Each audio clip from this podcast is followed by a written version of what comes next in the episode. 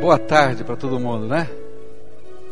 Aqui é uma coisa interessante esse ambiente, né? Eu estou me lembrando de julho que estava todo mundo encapotado aqui, né? E eu me lembro que eu preguei uma noite aqui e tinha gente que só aparecia o olho, que tinha um cachecol assim em volta, né? E cobriu a cabeça, só aparecia o olhinho. Agora tá todo mundo se abanando aqui, né? Um calor. Esses são os nossos as nossas maneiras aqui desajeitadas, né, da gente estar tá aprendendo a lidar com esse novo local. Mas bendito seja o nome do Senhor, porque Ele tem feito maravilhas no meio da gente. Nós fizemos um batismo lá que vocês não puderam ver agora há pouco, né? Não sei onde é que está o Erlon. Está aqui o Erlon? Onde está? Lá atrás no cantinho, onde é que está lá? Vem cá, Erlon, tá? A Carol também, a Carolina, onde é que está? Onde está? Vem cá, vem cá. Né? Deixa eu provar que vocês foram batizados, vão vir com o cabelo molhado aqui, né? Que não sei se não conseguimos aí processar o link, deu uma série de problemas. Quem sabe no final do culto a gente consiga, né? Mas eu queria agradecer a Deus pela vida destas pessoas queridas, né, que estão participando desse último batismo. Esse esse mês nós tivemos o privilégio de batizar todos os domingos desse mês, na verdade, desde novembro. Todos os domingos nós temos batizado e nós temos muito a agradecer, né? A Carol está com toda a família dela aqui, levanta a família da Carol aqui, né? Tem gente que veio de longe para participar desse batismo, está aqui, e que alegria a gente poder é, junto com a sua família, celebrar o seu compromisso, a sua entrega para Jesus. E também eu sei que está a família do Erlon, né? Que está a família do Erlon, fica de pé, toda a família dele, está lá a esposa, eu vi que estava a filha também, não é? Que bom, que joia, né? Que benção. E eu queria, junto com vocês, agradecer a Deus por essas vidas, né? E pela fé vocês vão tomar posse desse batismo, né? Porque pelo batismo eles são é, é, arrolados como membros da nossa igreja. Vamos ficar de pé mais uma vez? Vamos orar ao Senhor por isso? Pai querido, eu estou aqui com os teus filhos e para nós é uma grande alegria. É, quando pudermos ouvir te, o testemunho deles, Senhor, e quando de coração voluntário eles buscaram a tua igreja para se tornarem membros dessa igreja e assumirem, Senhor, alguma coisa publicamente daquilo que já haviam assumido no coração deles. E nesta hora, como igreja, nós queremos acolhê-los, nós queremos recebê-los e queremos pedir que a graça do Senhor esteja sobre eles e que eles possam ser instrumentos do teu poder aonde o Senhor os colocar. Que na casa deles eles sejam bênção, que no trabalho, que nos estudos, que no dia a dia eles sejam aqueles instrumentos do teu amor nesta terra. Ó oh, Pai, e que como membros desta igreja eles possam, Senhor, se unir a outros que aqui estão, para dizer: Senhor Jesus, eu quero te honrar com a minha vida. E que não somente os lábios possam estar honrando ao Senhor, mas o coração, a alma e a vida sejam entregues a Ti. Bendito seja o nome do Senhor. Muito obrigado por essas vidas. Amém e amém. Que Deus abençoe, viu, queridos? Que Deus abençoe. Que bom. Nós começamos a estudar hoje pela manhã a respeito do novo tempo. Oi, tá lá o link? Então agora vamos ver o batismo, então é isso?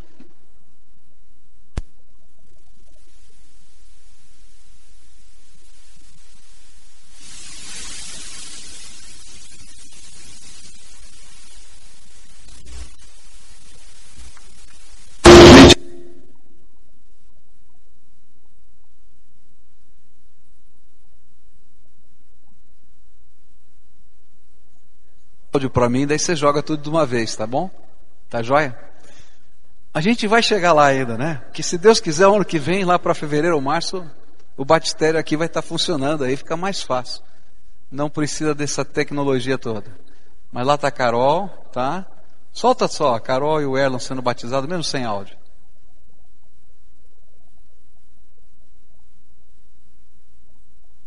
Joia.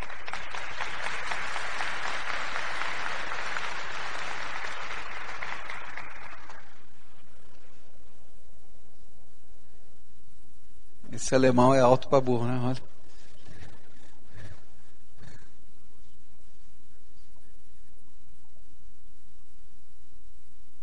Estava dizendo que ele me deu uma canseira de 10 anos, rapaz.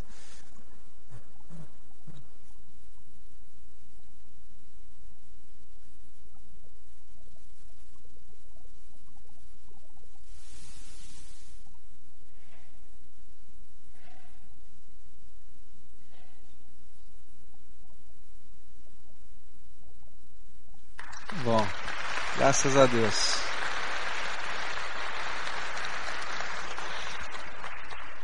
Que benção. Nós estávamos estudando hoje pela manhã sobre os desafios de um novo tempo, não somente do novo tempo da gente virar a folhinha, né?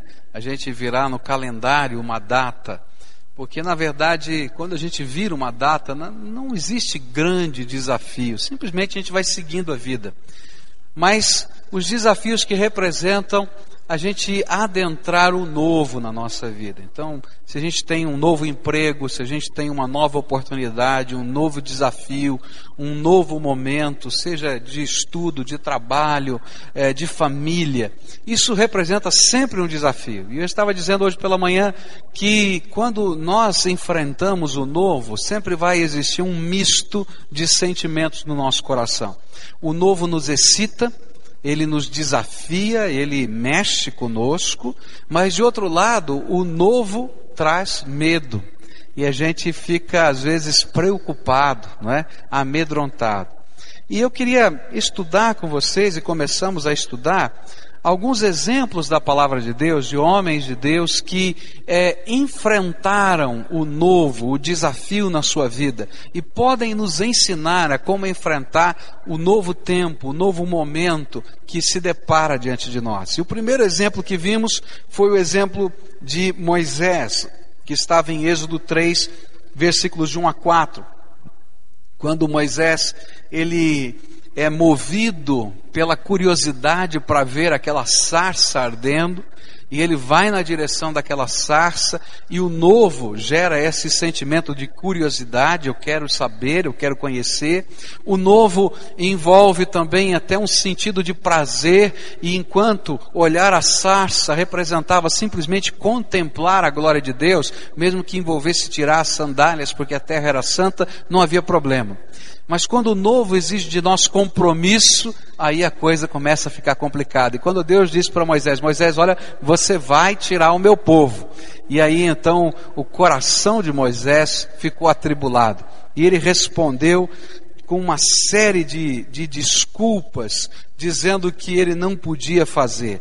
E na verdade, o grande sentimento que ele tinha era: quem sou eu para realizar tão grande obra? E quando a gente se depara com o novo, esse é o sentimento. Quem sou eu para realizar essa obra? Quem sou eu para enfrentar esse problema? Como? De que jeito? De que maneira? E a resposta de Deus para Moisés exigia dele superação e crescimento. E toda vez que eu tiver que lidar com o novo, eu vou ter que desenvolver superação e crescimento. Mas que tipo de superação e crescimento? E foi interessante perceber que para Moisés, Deus não estava pedindo que ele se superasse para ser um super-homem, para ser alguém tremendamente capaz, alguém tremendamente hábil, mas que na verdade essa superação era a capacidade de se lançar nos braços do Senhor, de crer que o Senhor era contigo, que Deus sabia que ele não podia, que Deus sabia de que ele não sabia, que Deus sabia que aquilo poderia ser muito maior do que o potencial de Moisés, mas que ele poderia contar com a graça de Deus. Superação e crescimento para o servo de Deus é aprender a lançar-se nas mãos do Senhor, a saber que o nosso Deus tremendo e poderoso é aquele que anda conosco, e quando o novo é projetado por Deus, é o projeto de Deus e o plano de Deus para a nossa vida, nós vamos correr riscos, sim, vamos ter problemas, mas o nosso compromisso com aquele que nos chamou, o nosso compromisso com aquele que está nos mostrando o novo é que nos vai permitir alcançar a vitória. E eu queria continuar a meditar sobre isso, olhando para mais um exemplo da palavra de Deus. E eu queria olhar para Abraão. Queria que você abrisse a sua Bíblia em Gênesis capítulo 12, versículos de 1 a 4. Gênesis 12, versículos de 1 a 4. Quando Deus vai falar essas palavras para Abraão, Abraão tinha 75 anos de idade. Você imagina se você já tivesse 75 anos de idade, ou se você já tem, você se coloca nessa condição, não é? é e de repente vem um desafio tremendo de Deus para a vida dele. E o Senhor disse assim: Ora, o Senhor disse a Abraão: Sai-te da tua terra, da tua parentela e da casa de teu pai, para a terra que eu te mostrarei. E eu farei de ti uma grande nação abençoar-te-ei e engrandecerei o teu nome, e tu sê uma bênção. Abençoarei aos que te abençoarem, e amaldiçoarei aqueles que te, aquele que te amaldiçoar, e em ti serão benditas todas as famílias da terra. Partiu, pois, Abraão, como o Senhor lhe ordenara, e Ló foi com ele, e tinha Abraão setenta e cinco anos quando saiu de Arã. Você já pensou? Eu não sei que idade você tem, não é? Não precisa falar não, tá? Mas você está lá, seguindo o rumo da sua vida. E eu fico imaginando uh, as coisas comigo, né? Eu tenho 45 anos hoje. Daqui 30 anos, daqui 30 anos, se Deus chegasse para mim e dissesse assim, Pascoal, tenho 75 anos de idade, Pascoal, você larga tudo, larga a tua casa, larga a tua família, larga a igreja, larga o trabalho, e agora você vai para um lugar novo que eu tenho para mostrar para você. E eu me conheço, eu sou uma pessoa tremendamente curiosa. A primeira coisa que eu ia perguntar é dizer, para onde, Deus? Né? Para onde? Né? E eu ficaria pensando, Senhor, para onde é que o Senhor está me enviando? Né? E de repente o Senhor dissesse, não preciso dizer para você para onde, só vai que eu vou te ensinar o próximo passo. Você venderia sua casa, venderia o seu carro, venderia os seus bens, juntaria numa trouxa, porque não podia, eh, Abraão não podia carregar mais do que coubesse numa carreta puxada por bois. Você já viu uma carretinha puxada por bois? Isso foi tudo que ele pôde levar da sua casa. Com 75 anos de idade, como é que você se sente com um desafio desse? Tremendo, né? Eu também. Tremendo. E de repente a gente olha para essa história e vai perguntando: o que é que estava motivando o coração de Abraão a ouvir o desafio de Deus? E aí então a gente vai descobrir uma coisa tremenda: como é que Deus trabalha o novo na nossa vida? Deus semeou um sonho. Deus semeou, semeou um projeto. Deus semeou algo que Abraão ansiava muito e disse: é tempo de concretizar. Abraão tinha um sonho no seu coração, ele queria ter filhos. E Deus vai dizer para ele assim: Olha, Abraão, larga tudo, vai para o caminho em que eu vou te mostrar, porque eu vou fazer de você o pai de uma grande nação. E quando Abraão ouviu isso, o coração dele ardeu. Alguma coisa que estava enterrada, alguma coisa que estava esquecida, alguma coisa que o tempo tinha dito não tem mais lugar na tua vida. Começou a ser trazida à tona outra vez. 75 anos de vida e Deus está mexendo com as emoções do coração. Eu acho tremendo como Deus trabalha conosco. Quantos de nós já sentimos o desafio de Deus e em dado momento, quando o desafio de Deus vem, a gente diz: passou o tempo. Se Deus tivesse me dito isso há 10 anos atrás, há 20 anos atrás, olha, se tivesse a oportunidade há tanto tempo atrás. Ah, eu acho que esse seria o rumo da minha vida. Mas Deus é tremendo. Deus pega os sonhos no nosso coração, aqueles que estão enterrados na vida, que a gente cobriu com as cinzas do tempo, e Ele diz: vem cá, Esses sonhos não saíram do meu coração. Esses sonhos não saíram do meu coração. E aí o Senhor começa a trabalhar na nossa vida. E Deus começa a dizer para a gente o próximo passo. E é interessante que estas sementes de esperança que são semeadas por Deus nos nossos corações vão exigir de nós mais do que superação e crescimento. Elas, na verdade, pedem de nós uma fé incondicional. E é isso que Abraão vai nos ensinar. Se você quer adentrar para o novo, e se o novo faz parte dos sonhos de Deus para a tua vida, se Deus está mexendo na tua história, está falando para você, isso aqui ainda não ficou para o passado, eu tenho coisas novas para você. Não importa quanto tempo de vida, não importa quanta história aconteceu, não importa quais foram as marcas que você já trouxe com você pela vida, eu continuo gerenciando essas coisas. Você vai ter que aprender agora não somente a superar-se e a crescer, mas você vai ter que aprender a dar passos de fé. E uma fé incondicional. E aí começa a história desse homem de Deus. Quando Deus começa a trabalhar essas coisas da nossa vida, não adianta muito a gente racionalizar. Não adianta a gente querer montar um plano estratégico ou a gente tentar usar qualquer recurso humano.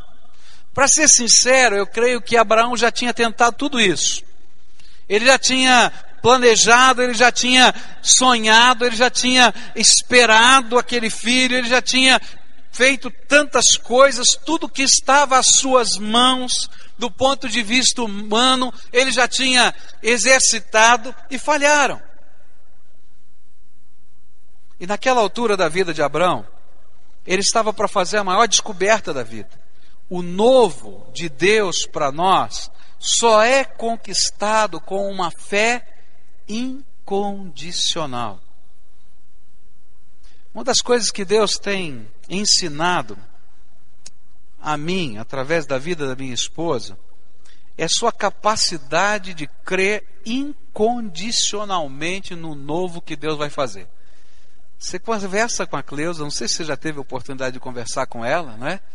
Ela, ela tem o sonho no coração como se o sonho fosse acontecer agora. Como se a promessa de Deus já tivesse em pleno e total cumprimento, e a gente não viu nada, não ouviu nada, o coração dela está ardendo assim. E se tem uma história que ela gosta de contar, não é? e ela gosta de repetir, uma ilustração, é aquela história de George Miller quando ele estava indo para o Canadá e ele estava atrasado, o navio estava demorando de chegar à costa canadense porque tinha um grande nevoeiro.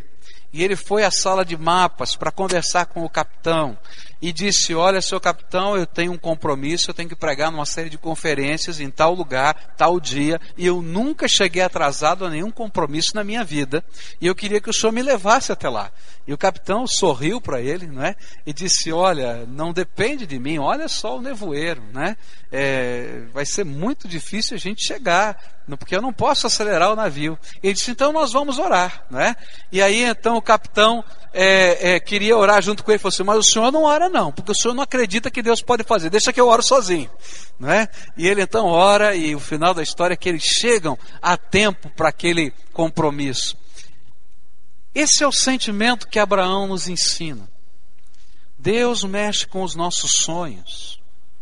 E quando ele coloca o novo diante de nós, ele não coloca o novo que é fácil de ser realizado. Ele coloca o novo que é impossível de ser realizado. Ele coloca o desafio que é muito maior do que nós. Ele coloca o intangível, aquilo que a gente não pode nunca imaginar. Porque se fosse somente o possível, não seria milagre de Deus, e Deus quer marcar a nossa vida com seus milagres. Mas para poder chegar nesses milagres de Deus, eu vou ter que aprender a dar passos concretos na minha vida, incondicionais, dizendo: sim, Senhor, eu não vou argumentar, eu vou seguir o teu projeto. A fé incondicional que Deus vai ensinar a Abraão é aquela que segue caminhos que não foram traçados em mapas. Não tem mapa. Não tem ninguém que fez esse caminho antes de você. Deus é que está indo na tua frente. Essa é a grande verdade. É aquela fé que a gente vai ter que aprender com Deus, um passo de cada vez, e passo a passo Deus vai ter que se revelar de novo. E a coisa mais tremenda é que quando a gente começa a andar nesse estilo de vida de fé, o novo não mais nos amedronta. Porque o novo só é novo para mim, mas não é para aquele que está me conduzindo, porque Deus já viu tudo e já conhece tudo, e Ele está na frente. Eu quero dizer para você que uma das coisas que eu não entendo muito bem, que eu acho fantástica, é como é que o piloto de avião consegue achar o aeroporto. Eu não sei se você já brincou num simulador de voo no computador. Já brincou? Eu, toda vez que aterrizo um avião no simulador de voo, eu arrebento o avião. Nunca consegui aterrizar ele direito. Graças a Deus que era no simulador. Já pensou se fosse o piloto do seu avião, você estava perdido. Já tínhamos morrido algumas vezes, né? É incrível. Especialmente à noite né? Ou no meio de um nevoeiro, como é que ele acha um pontinho? Porque lá de cima aquilo é um pontinho. E é interessante que a gente entra no avião, senta naquela cadeira, está confortável, está tomando lá um refrigerante, comendo alguma coisinha, e o piloto está conduzindo a gente lá. Atravessa o oceano, vai para o outro lado e vai chegar naquele lugar, naquele pontinho. Se eu tivesse pilotando, você queria pular do avião, com certeza, né? Mas porque ele conhece a rota, porque ele conhece os instrumentos, porque ele sabe como descer aquele aparelho, porque ele sabe usar aqueles botões que são tantos dentro daquela cabine, eu sento tranquilo dentro daquele avião. A fé incondicional é isso. Eu me assento na poltrona do passageiro e deixo Deus pilotar a minha vida. E aí as coisas que eu não compreendo, as coisas que eu não sei, começam a ser realizadas por Deus. E Deus vai nos revelando cada passo, cada passo. Abraão começou a seguir o caminho Deus diz: vai em frente. E no dia seguinte eu acho que ele orou e disse: e agora, Deus? Eu já andei em frente. Ele disse: continua em frente. E disse, lá para o terceiro dia, diz assim: Senhor, eu estou continuando em frente. Ele vai, mais um pouquinho. Mas eu não sei para onde eu estou indo, mas eu sei, vem comigo. Isso é fé incondicional. E o interessante é que toda vez que Abraão tentou usar o seu bom senso para reassumir o controle da sua vida e deixar e não deixar que Deus pilotasse a sua vida, o novo virou tragédia. Houveram três ocasiões na vida de Abraão em que ele usou de puro bom senso. Estava havendo uma fome na terra, estava havendo seca, e ele conversou com a sua esposa e disse: Olha, não é prudente que a gente continue nesse lugar, porque a seca está muito forte o ideal é que a gente viaje para aquele outro país onde não tem seca e tem comida. Vamos para lá, vamos com o nosso gado, vamos com todas as coisas. E é interessante que quando ele usou somente o bom senso, o que eu faria e o que você faria, foi desgraça na vida dele. Porque não existem altares construídos para o bom senso. Nós só construímos altares para a fé. E se a gente quiser guiar a nossa vida somente pelo bom senso, a gente vai se afastar dessa fé incondicional. E a gente vai dirigir a nossa vida, como muita gente tem dirigido. E eu creio que esse é um dos grandes problemas para que algumas pessoas recebam Jesus como Senhor e Salvador da sua vida. Alguns de nós conhecemos a palavra de Deus. Talvez muitos que estejam aqui conheçam a palavra de Deus. Muitos têm uma vida bonita, correta, direita, ajustada, têm uma família bonita, bem estruturada. Mas tem um grande problema. É que nunca se deixaram guiar pelo Deus vivo.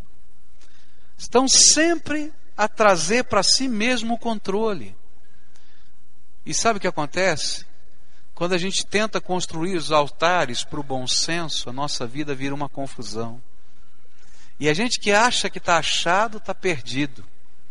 E Deus vai ter que trabalhar com Abraão e dizer: Abraão, vamos começar tudo de novo, outra vez. E essa história, meus irmãos, na vida de Abraão, de idas e vindas, vai levar 25 anos. 25 anos em que ele tenta e larga e assume o controle, abre outra vez e assume o controle, deixa Deus agir e assume o controle, até que ele vai aprender, lá no capítulo 22 do livro de Gênesis, a ter uma fé incondicional.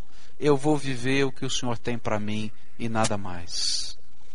Eu entendo que sempre que nós tentamos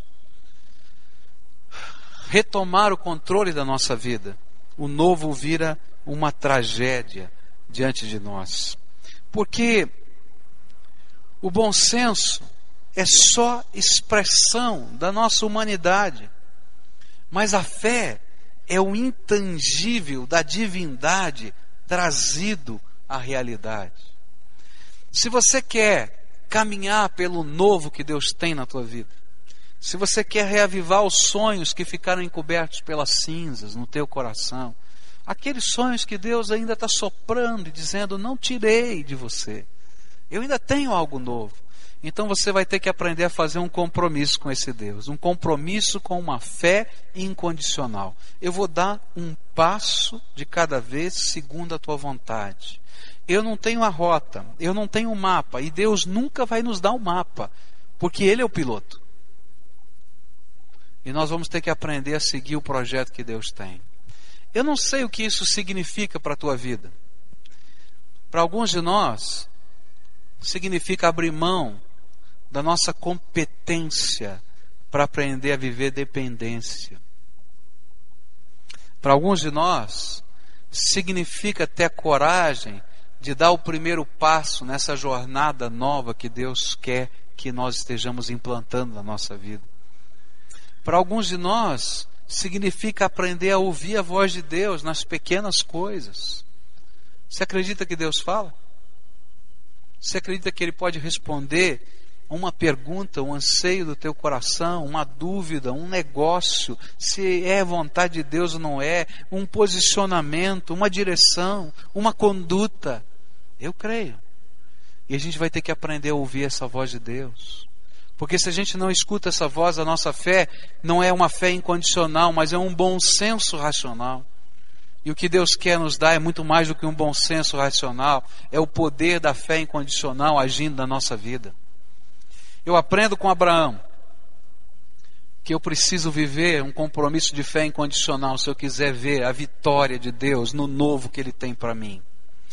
Que tipo de fé incondicional Deus está pedindo para você? Como é que essa palavra se aplica à sua vida? ao que está acontecendo hoje na tua história, aos problemas, aos sonhos.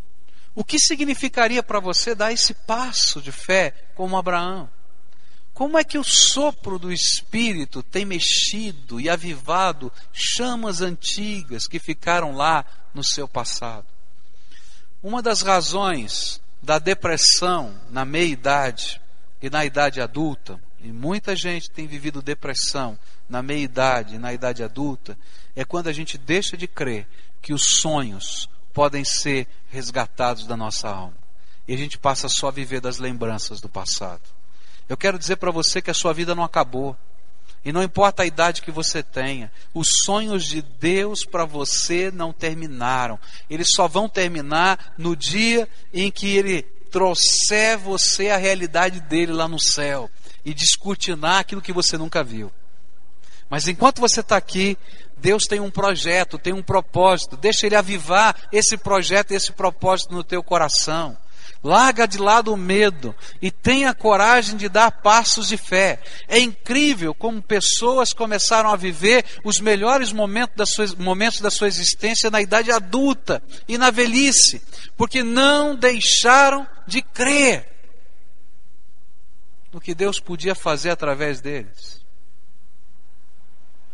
O que é que Deus quer fazer através da sua vida? Queria falar para as pessoas da terceira idade, que estão aqui conosco algumas. Vocês têm um privilégio que muitos de vocês têm jogado fora. Deus pode usar o tempo da sua vida.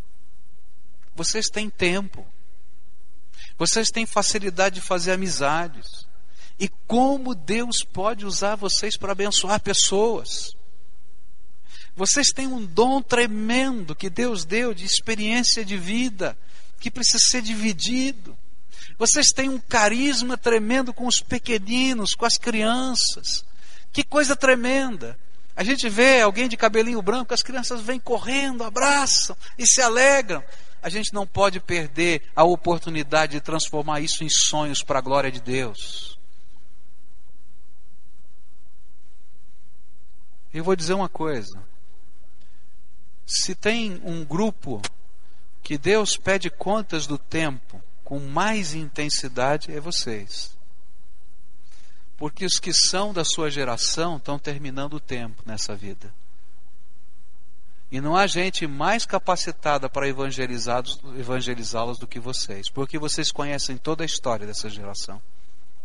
Deixa Deus usar a vida de vocês. A coisa mais tremenda é que não existe aposentadoria no reino de Deus. Pode ter mudança de posto, mas não tem aposentadoria. A gente continua sendo bênção nessa terra, de geração em geração, para o louvor do nome do Senhor. Está lá a história de Abraão. A terceira personagem, o terceiro personagem que eu queria destacar, ele vai aparecer em 2 Reis, capítulo 6, versículos de 15 a 17. E diz assim: Tendo o moço do homem de Deus se levantado muito cedo, saiu, e eis que um exército tinha cercado a cidade, com cavalos e carros. E então o moço disse ao homem de Deus: Ai, meu senhor, que faremos? E respondeu ele: Não temas, porque os que estão conosco são mais dos que, dos, do que os que estão com eles. E Eliseu orou e disse: Ó Senhor, Peço-te que lhe abras os olhos para que veja. E o Senhor abriu os olhos do moço, e ele viu. E eis que o monte estava cheio de cavalos e carros de fogo em redor de Eliseu. Eliseu vai me ensinar que para enfrentarmos o novo com fé, é preciso que tenhamos uma visão espiritual das realidades que nos cercam. Queria que você lembrasse da história. Deus estava usando a vida de Eliseu nesse contexto para revelar ao rei de Israel todos os planos do rei da Síria. Tudo que o rei da Síria planejava no seu quarto, na sua tenda de comando com os seus generais, Deus revelava a Eliseu. Eliseu mandava esse moço dele, esse empregado dele, até os exércitos de Israel e dizia: Olha, o plano deles é esse. Já pensou? E aí a coisa ficou muito complicada, a ponto do rei da Síria dizer assim: olha, tem um espião entre nós. Tudo que a gente planeja, eles sabem antes, tem um espião. E aí um dos generais disse: Não, aqui nesse comitê, nessa tenda, não tem espião. O que acontece é que tem um homem de Deus nessa terra e que Deus revela a ele tudo o que nós planejamos aqui. E então o rei teve uma brilhante ideia, o rei da Síria, disse assim: O negócio é o seguinte: a gente mata esse homem acaba com ele, não tem mais espião e a gente ganha a guerra. Então a nossa guerra não é mais contra Israel, mas é contra o homem de Deus. E então ele mandou todo o seu exército para a casa de Eliseu. Todo o exército para a casa de Eliseu. E vai então ao encontro do profeta. E naquele dia de manhã, aquele empregado se levanta, acorda. E quando ele olha ao longe, ele vê que a casa de Eliseu está cercada pelos exércitos dos inimigos. E ele vem desesperado, corre à presença de Eliseu e diz assim: Eliseu, o que, que nós vamos fazer? Nós já estamos mortos, esses não tem jeito de fugir, nós estamos cercados. E essa era a visão material, uma visão realista das circunstâncias. Agora, quando a gente enfrenta o novo, E quando a gente tem alvos e projetos de Deus para a nossa vida, e quando a gente está caminhando por fé, nós sempre vamos encontrar exércitos inimigos tentando barrar a nossa jornada. Nós sempre vamos encontrar obstáculos concretos, verdadeiros. E se a nossa visão for somente uma visão realista e uma visão humana das circunstâncias e da realidade, nós vamos parar a jornada. Se você olhar para o problema que você está enfrentando só com os olhos da realidade, você vai ver: olha, minha casa está arrebentada, meu marido não me ama, minha mulher não me ama, meu filho está drogado, a, a situação ficou muito complicada lá no emprego, a minha dívida é impagável, e às vezes é tão terrível, tão terrível a situação, que a gente vai ouvir de pessoas que pensaram em se matar. Eu me lembro do testemunho que eu ouvi aqui de um irmão que foi batizado anos atrás, ele morava aqui no prédio em frente da igreja, e um dia ele parou lá diante da, da sacada do seu prédio, e o desejo que ele tinha era pular do vigésimo andar do prédio lá para o chão. Porque ele olhava para a sua realidade financeira, familiar, os problemas que ele estava enfrentando, ele não via solução e ele só via a crueldade da realidade. Ele disse: Não tem saída para mim, então o negócio é morrer.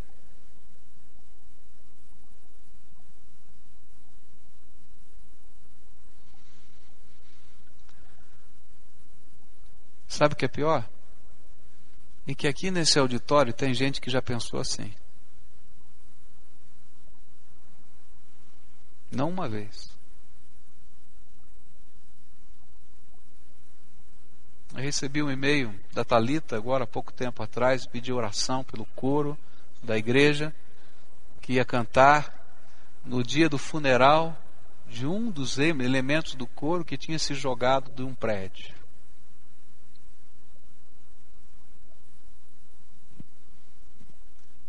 Se você vai adentrar ao novo que Deus tem para você só olhando a realidade, ou você para de correr, ou você para de viver. Mas eu dou graças a Deus, porque quando Deus coloca diante de nós o novo, e quando Ele nos ensina a superar e crer nele, que isso é crescimento, e quando Ele nos ensina a dar passos de fé, ele não coloca um tapete vermelho sem problema nenhum na nossa frente. Esse não é o nosso evangelho. Mas ele abre a nossa visão para enxergar outras coisas que compõem essa realidade.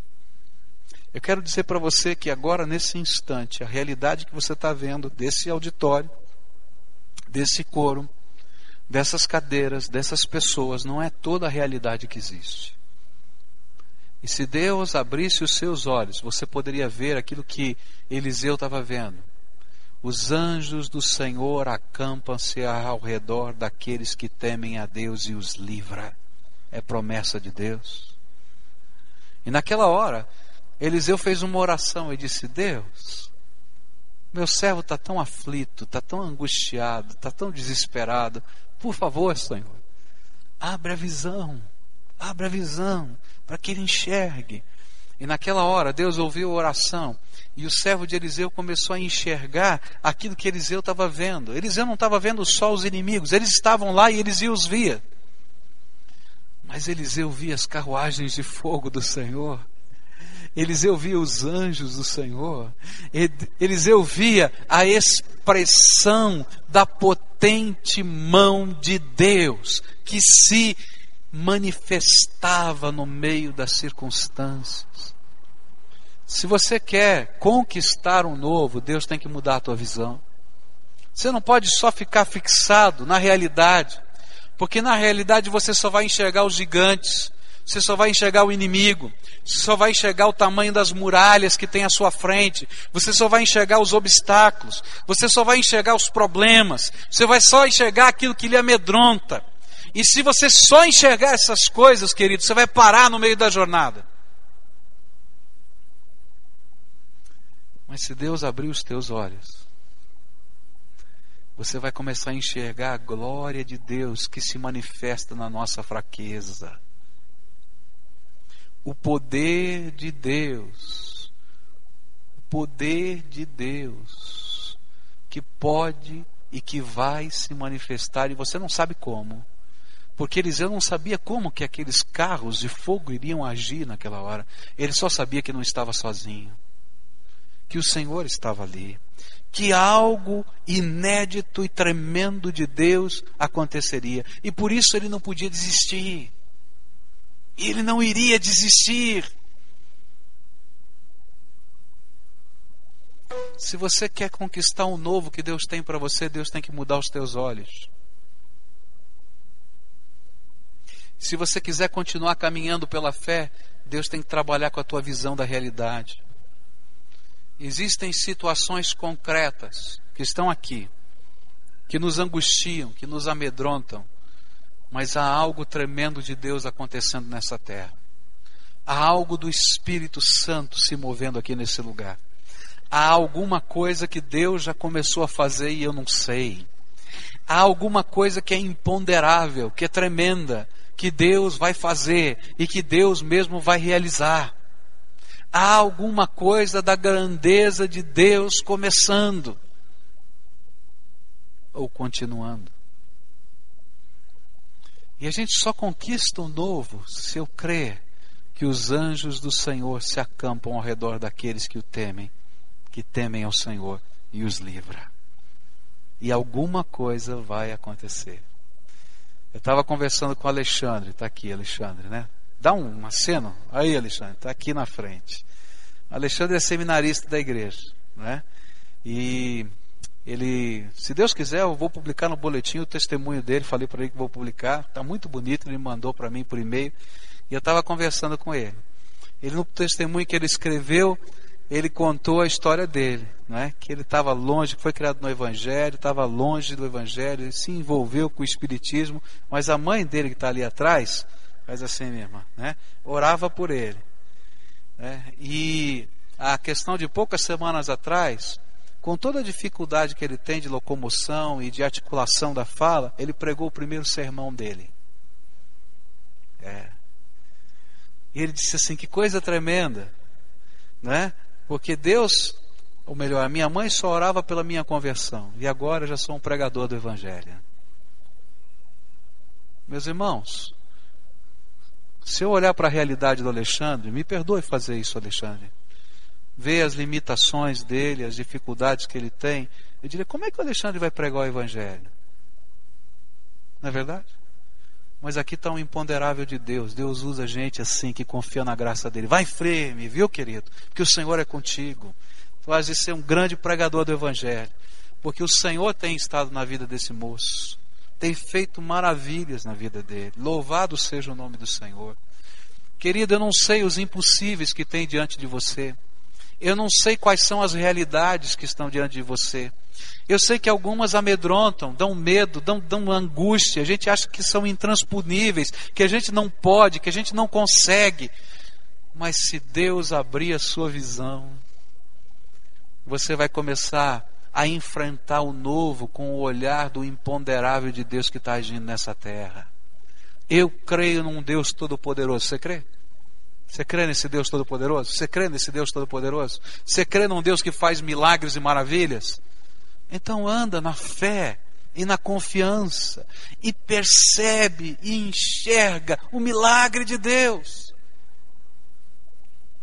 Quando eu olho para a palavra de Deus, eu vou me lembrar, e esse contexto me faz lembrar de um homem chamado Davi. Ele não enxergou só o gigante, ele enxergou o que Deus faria. Eu vou me lembrar de um homem como Josué. Ele estava morrendo de medo, mas veio o anjo do Senhor no momento de oração e disse para ele: Olha, eu sou o general que vai comandar essa guerra. Não é você, Josué, sou eu, o general dos exércitos de Deus. E a minha ordem de comando para você é: marche sete dias em volta dessas muralhas, sete vezes no último dia, e na última vez grite, porque eu vou dar a vitória. Eu tenho certeza que se Josué não tivesse visto o anjo do Senhor, ele não aprovava esse plano. Eu nunca vi alguém ganhar a guerra no grito. Foi literalmente o que aconteceu. Na sétima volta eles gritaram, as muralhas caíram. Mas como ele estava enxergando a realidade, não somente com os olhos humanos, concretos, mas ele estava discernindo o imponderável de Deus e vendo o que Deus estava revelando para ele, então ele podia caminhar de uma maneira diferente. O que é que os teus olhos têm visto? É muito fácil, nós servos do Senhor, que um dia andamos sobre as águas como Pedro andou, pararmos de andar sobre as águas e afundarmos, porque nós deixamos de olhar para o Jesus tremendo e maravilhoso que caminha sobre as águas e nos convida para andar com Ele, para ficar prestando atenção no tamanho da onda e na força do vento que representam as realidades que estão à nossa volta. Se os teus olhos estão fixos só na realidade que está à sua volta, eu quero dizer para você que o novo não vai chegar como bênção na tua vida. Mas se os teus olhos são capazes de discernir a grandeza de Deus, o poder de Deus, a força de Deus, o que Deus vai fazer, os anjos do Senhor que se acampam ao seu redor, você vai marchar na direção do novo, para a glória do Senhor, e vai conquistar para a glória do Senhor, para que o nome do Senhor seja honrado nessa terra. Deus tem falado muito ao meu coração para sonhar coisas grandes. Eu confesso que eu tenho dificuldades. Eu sempre fui um cara tremendamente realista. Até pela situação da minha vida. Quem controlava as finanças da minha casa depois que os meus pais se separaram era eu. Quem fazia as compras no mercado era eu. Eu tinha que ser tremendamente realista para poder manter a casa, para poder gerir as coisas da família. E então eu sempre andava com os pés no chão, o mais no chão possível, porque isso me parecia segurança. Mas Deus tem falado tremendamente ao meu coração desde os tempos da minha juventude, para que eu ande com os pés no chão, mas com os olhos voltados para o céu, porque é de lá que vem o poder, a honra, a glória, o milagre, a força para a gente viver com os pés no chão aqui na terra. É assim que Deus faz. E aí ele começa a dizer: pode sonhar grande. Pode sonhar grande. Sabe o que, que eu sonho? Você vai achar incrível, né? Eu sonho com o dia que esse templo esteja tão lotado que a gente tem que fazer quatro, cinco cultos no domingo. Porque o povo de Deus vai se converter. Eu sonho com o, de, com o dia em que haja um exército de líderes aqui ministrando a palavra de Deus nas casas e nas células e lá nessas casas, nessas células, simplesmente porque o povo de Deus está orando e buscando a Deus, milagres de Deus vão acontecer, curas vão acontecer, endemoniados serão libertados, porque Deus se manifesta onde o povo de Deus o busca. Eu sonho sim, com coisas que Deus vai fazer, tremendas e grandes. Eu sonho com o impacto que essa igreja pode ter nessa comunidade, aqui na cidade de Curitiba, mas também no Brasil. E não sonho porque eu quero alguma posição de destaque, porque já passou isso da minha vida. Porque eu sei que o meu Deus é grande e tremendo e vai fazer maravilhas no meio do seu povo. A palavra do Senhor a Josué foi essa: santificai-vos, porque amanhã farei maravilhas no meio de vós. E eu creio nisso. Se nós formos o povo da santificação, o povo que busca Deus de coração e de alma, Deus fará maravilhas no meio do seu povo. Na tua vida. Sabe quem ele vai usar para curar pessoas? Um instrumento de carne e osso que tem o seu nome, você. Porque é assim que Deus faz. Sabe quem Deus vai usar para converter, para levar o Evangelho a pessoas? Um instrumento de carne e osso que é você. Porque é assim que Deus faz. Porque a vontade de Deus é que todos nós, filhos dele, estejamos adentrando no novo que ele planejou para nós e sejamos instrumentos da graça dele nessa terra. Sê tu uma bênção. É isso que ele quer. Mas a nossa visão tem que mudar. Nós somos murmuradores desse tempo. A gente fica reclamando. E a gente não percebe a grandeza de Deus. Outro dia eu estava fazendo lá as minhas listinhas de oração e conversando com a minha esposa. E esse negócio de pé no chão, realidade, né? Então eu falei assim, acho que eu vou incluir aqui na minha listinha de oração, né, que está na hora de a gente ter um aumento de salário. Faz tanto tempo, né, que não tem nenhum aumento, vou colocar aqui. Aí a minha esposa disse para mim, não, você não escreve isso não. Eu falei, mas por quê? Olha, faz três anos, tal. Não, não coloca não. Por quê? Eu não quero perder a benção. Que benção? Assim, enquanto a gente não tiver o aumento, Deus tem nos dado muito mais abundantemente além. Deixa aqui, tá bom assim. A hora que vier o aumento, vai ficar só no aumento. Deixa assim que está melhor. E eu fiquei pensando, na verdade, tem nos faltado alguma coisa? O Senhor não tem feito milagres na nossa vida. E por que, que a gente olha os gigantes? A gente tem que olhar aquilo que Deus está fazendo. Os anjos do Senhor não saíram do acampamento em volta da nossa vida e estão fazendo coisas tremendas que eu nem sei. Mas os meus olhos têm que mudar. A minha visão tem que mudar. A minha vida tem que mudar. Para que eu possa caminhar por fé. E a última coisa que eu queria deixar com você nessa noite. Último exemplo de homem de Deus que me ensina a lidar com o novo. Se encontra no livro de Daniel, capítulo 1, versículos de 6 a 8. Ora, entre eles se achavam dos filhos de Judá, Daniel, Ananias, Misael e Azarias. Mas o chefe dos eunucos lhe expôs outros nomes, a saber, a Daniel, o de Beltesazar, a Ananias, o de Sadraque, a Misael, o de Mesaque, e a Azarias, o de Abdinego.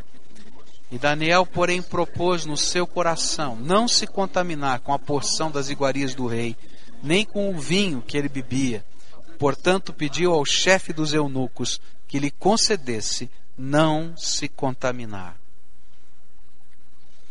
Para a gente enfrentar o novo que se apresenta diante de nós, é preciso que a gente tenha um compromisso radical com Deus. Sem um compromisso radical, a gente não enfrenta o novo.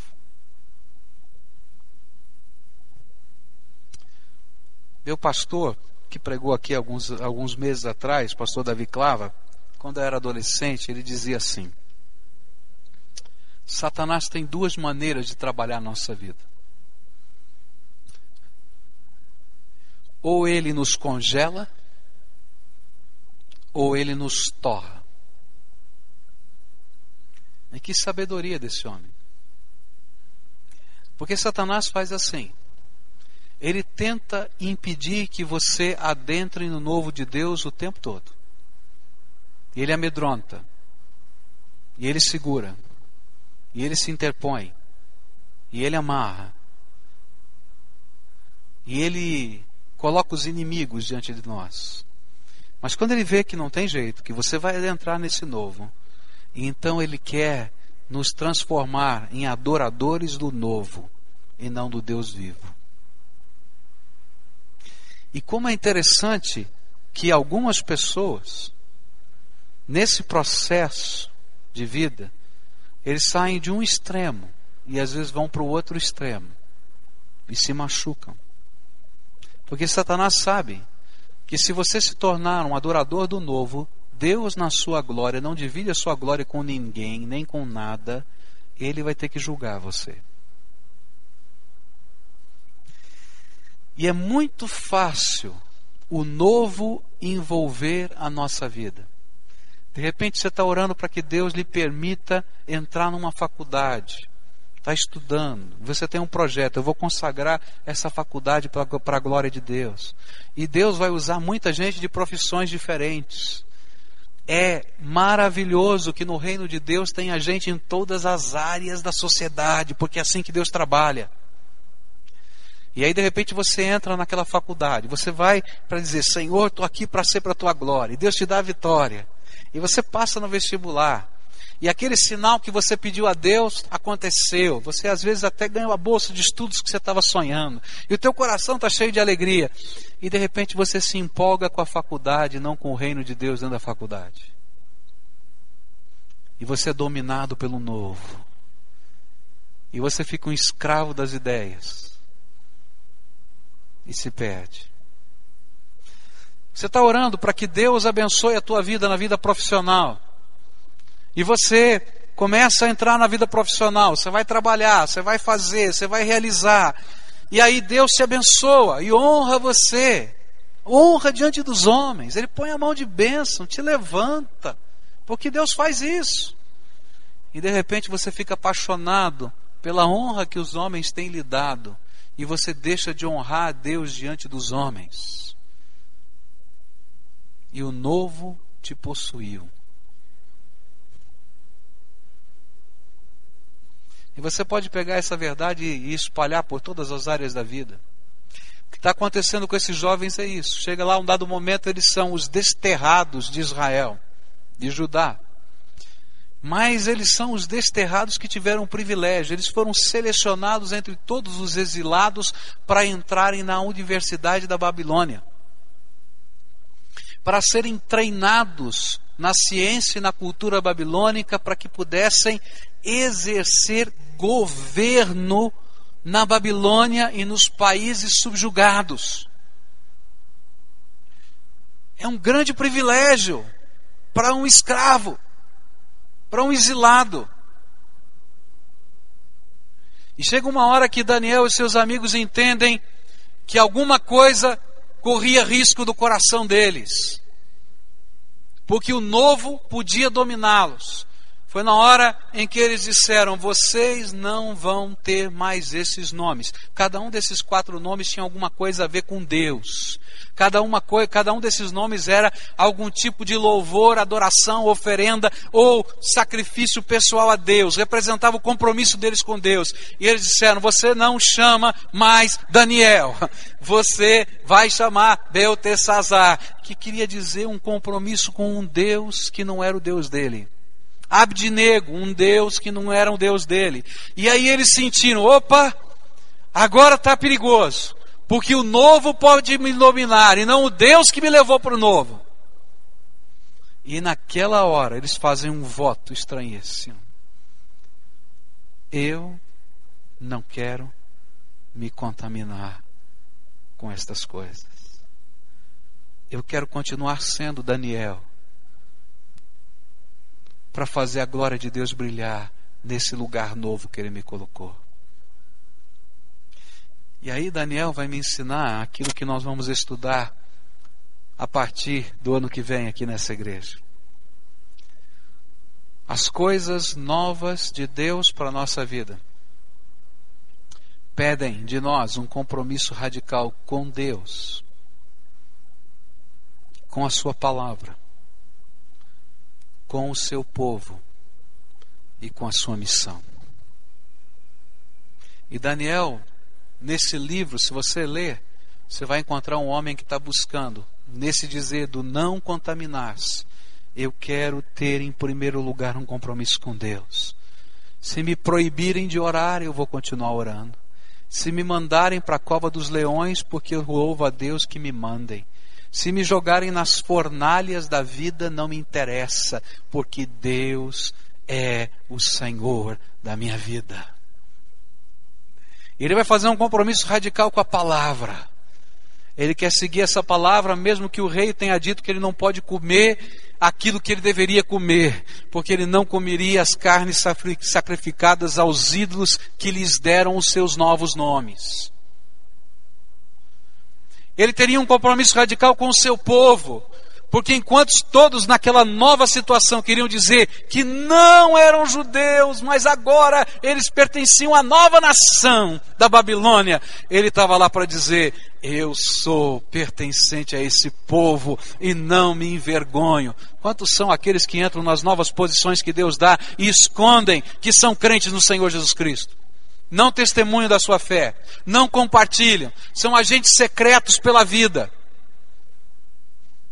Mas graças a Deus, porque aqueles que adentram o novo e o conquistam são aqueles que têm um compromisso com Deus, com a Sua palavra, e não se envergonham de serem comprometidos com o povo de Deus, de fazerem parte dessa nação, de assumirem compromissos, de se apoiarem mutuamente, de intercederem uns pelos outros, de sustentarem a, a obra e a casa de Deus.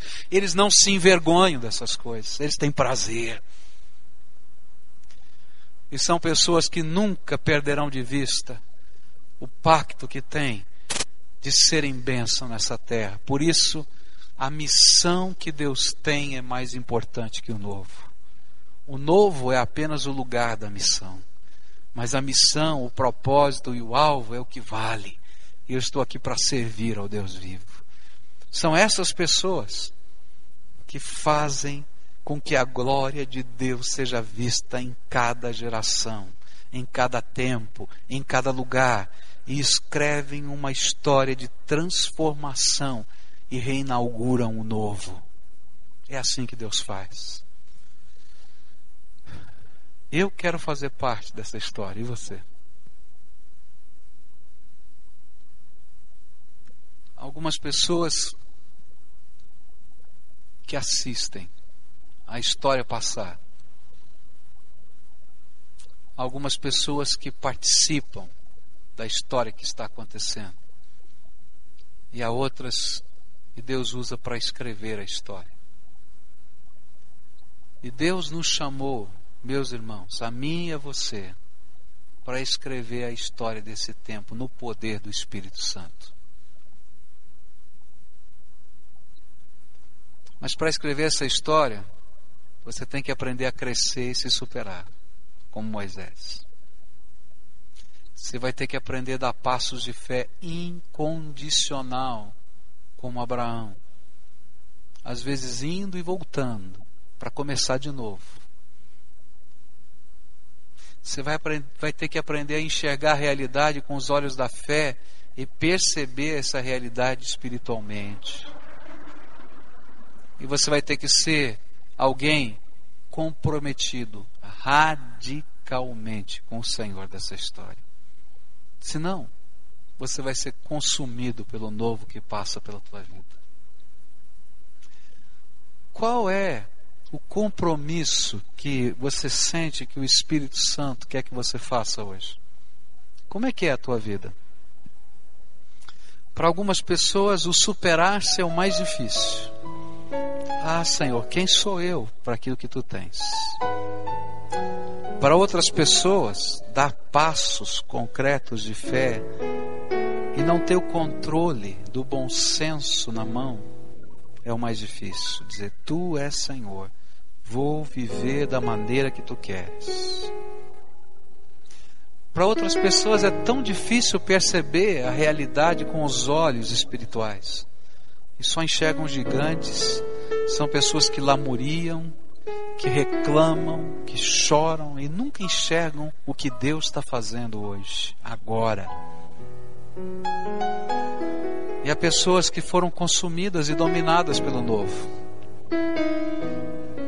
no passado tinham sonhos, tinham pactos, mas esse pacto não foi, o radical, não foi radical o suficiente para enfrentar as pressões dos tempos de agora na sua vida. Eu queria convidar você hoje a tomar algumas decisões ao lado do Senhor Jesus. Sérias. O novo sempre está vindo. Não importa que idade você tem. Mas nós precisamos responder aos desafios de Deus para que o novo seja o novo de Deus na nossa vida. E não somente o virar do calendário, o virar uma página. E eu queria convidar você agora a tomar essa decisão. A pegar as áreas da vida em que o Espírito Santo está ministrando a você. Essas áreas de combate interior e você depor aos pés de Jesus e dizer: Jesus, inaugura o teu processo. Eu quero aprender a caminhar pela fé. Eu quero aprender a caminhar com o Senhor. Eu quero aprender, Senhor, a ter esses olhos. Abre os meus olhos. Eu quero aprender, Senhor, a dar passos concretos. Eu quero aprender, mesmo que tenha que recomeçar outra vez, aos 75 anos de idade.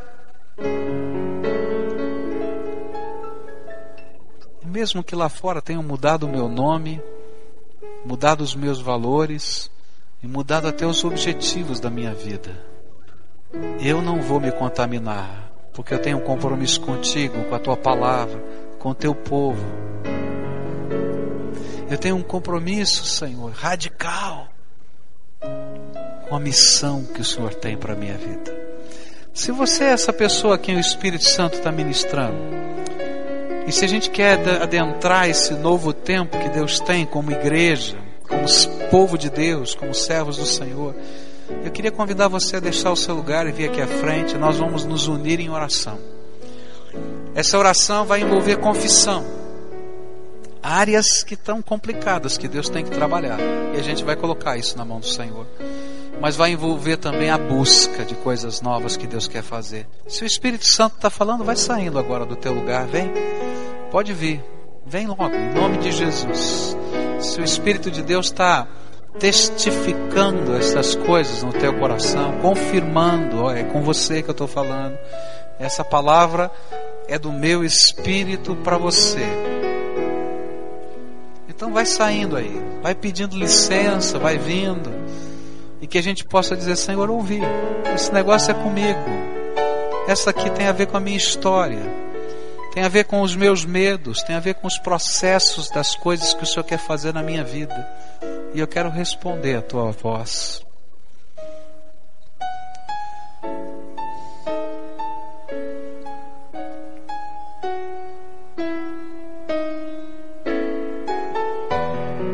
Que bom. Sabe o que é que eu vejo aqui? Eu vejo os anjos do Senhor que estão aqui em volta de vocês. Eu vejo a ação do Espírito abençoando a vida de vocês, porque vocês são joias preciosas do Deus vivo, amados e queridos do Salvador. Ele está aqui conosco, Ele que está fazendo essa obra na minha vida e na tua vida. A gente vai começar orando. O que é que o Espírito Santo desafia você? e que tem sido obstáculo na tua vida, tem sido barreira espiritual a colocar no altar dele. Fala claramente essas coisas ao Espírito de Deus agora, em oração. Elas são só suas, ninguém mais sabe, só você e Deus. Fala isso para Deus. Coloca isso no altar de Deus como confissão. Como confissão. Quais são as barreiras que estão lá tentando obstacular, impedir na tua vida? Que sonhos ficaram cobertos pelas cinzas e o Espírito de Deus está soprando para as brasas se avivarem? Que medos você vai colocar no altar de Deus agora que estão te impedindo? Pode falar isso para Deus. Querido Jesus, eu sei que são tantas as orações que estão subindo até teu trono de graça agora. Mas eu quero, Senhor, buscar a tua face agora. Não como quem pode ou quem sabe, porque eu quero confessar diante dos meus irmãos que estão aqui que eu sou, Senhor, pecador e que algumas vezes as coisas que eles estão colocando diante de ti como obstáculos da sua vida são obstáculos na minha vida. E eu quero dizer isso publicamente, Senhor porque se não for a graça do Senhor, ninguém pode, ninguém consegue. E eu quero clamar agora em nome de Jesus, Senhor, vem com teu Espírito Santo e abençoa esses teus filhos. Reaviva a chama no coração. Vem com o teu Espírito Santo, Senhor, e sopra para que as brasas levantem labaredas do Senhor nessas vidas. Vem, Senhor, com o teu Espírito Santo, Senhor, e faz com que esses corações sejam cheios da tua graça, mas cheios, Senhor, transbordantes da tua graça. E, Senhor, as portas que o Senhor tem colocado como alvos, como desafios, talvez sejam ministérios, talvez sejam pessoas, talvez sejam dons. Eu não sei o que o Senhor tem, eu não sei, mas tu sabes e Ele sabe. E eu quero te pedir, Senhor, coloca uma ousadia santa, Pai, nesse teu povo. Uma ousadia de sonhar as coisas tremendas do Senhor e buscá-las de todo o coração. Uma ousadia de crer no Deus dos impossíveis agindo hoje, através de gente simples, de carne e osso, que crê na misericórdia e na graça desse Deus vivo. Ó oh, Pai, eu quero orar pelas famílias que estão aqui. Abençoa essas casas. Abençoa com a tua paz e com a tua bênção, Senhor, se manifeste em harmonia amor, mas se manifeste em resgate dos que estão perdidos, Senhor, dentro dessas casas. Ó oh, Pai, eu quero pedir, Senhor, pelo trabalho desses teus filhos. Ó oh, Senhor, eu não quero te pedir apenas que o Senhor abençoe a mão que faz ou realize e ganhe o pão de cada dia, mas eu quero te pedir que eles sejam sacerdotes naquele lugar do teu reino e da tua glória, e que milagres do Senhor aconteçam lá, no meio do lugar de trabalho, a ponto das pessoas saberem que o Deus vivo se manifesta. Oh Jesus, eu quero te pedir, Senhor, pelos meninos, pelas meninas, pelos jovens, pelos adolescentes que estão aqui. Ah, Jesus, põe a tua mão de poder. Ah, Senhor, quantas são as oportunidades de errar, de falhar, de se afastar. Mas eu quero te pedir, Senhor, consolida como um exército esse teu povo. E que eles saiam, Senhor, conquistando essa terra no nome de Jesus. Porque o Senhor tem dado a eles uma ousadia santa. E que eles recebam agora a sabedoria do alto. Para que eles não sejam dominados pelo novo, mas que eles sejam testemunho no meio do novo da glória do Senhor. Senhor Jesus, eu quero orar agora, Senhor, porque eu sei que o Senhor está aqui conosco, e eu quero orar por aqueles que têm vivido abatidos, entristecidos, que perderam a esperança, que só conseguem olhar para trás, que estão dizendo que não adianta mais, que não funciona, que estão cansados, que já desistiram. Ó oh, Senhor Jesus, põe a tua mão de poder sobre eles agora. E que, Senhor, a realidade concreta que está à volta deles seja superada pela visão espiritual que o Senhor tem a dar para eles. Abre os olhos deles, Senhor, como o Senhor abriu os olhos de Eliseu um dia. Abre os olhos deles, Senhor, como o Senhor abriu os olhos do servo de Eliseu. De tal maneira que eles possam ver o imponderável de Deus agindo. E que nesta hora, Senhor, as vendas caiam e as maravilhas do Senhor possam ser percebidas. Senhor Jesus, transforma-nos, Senhor, em profetas da esperança nessa terra. Homens que vivem pela fé, que dão passos de fé Oh Pai, algumas pessoas aqui precisam tomar passos, conhecem a tua palavra. Está na hora de assumir posições no teu reino, de fazer a tua vontade. Oh Pai, que nesta hora o Senhor esteja dando a coragem para começarem do jeito do Senhor, da forma do Senhor. E eu quero te pedir, Senhor, em nome de Jesus, que o Senhor coloque sinais, Senhor, nessas vidas. Se tem alguém duvidando de alguma coisa, que o Senhor manifeste o teu poder de cura agora. E toque, Senhor, para que haja cura. Ó Senhor, põe a tua mão ali, põe a mão na coluna ali, Senhor. Pode pôr em nome de Jesus, pode curar e deixa esse sinal como marca do Senhor de que o Senhor está fazendo um pacto de vida com essa pessoa. Eu quero te pedir, Senhor, que o Senhor coloque a mão sobre os teus filhos. Eu não sei quais são as necessidades espirituais, Senhor, de cada um aqui, ou a mesmo físicas, mas tu sabes. Põe a tua mão de poder e faz coisas tremendas aqui, Senhor. E que nós possamos ouvir do Deus vivo agindo no meio do teu povo. E que eles sejam os porta-vozes dessa mensagem.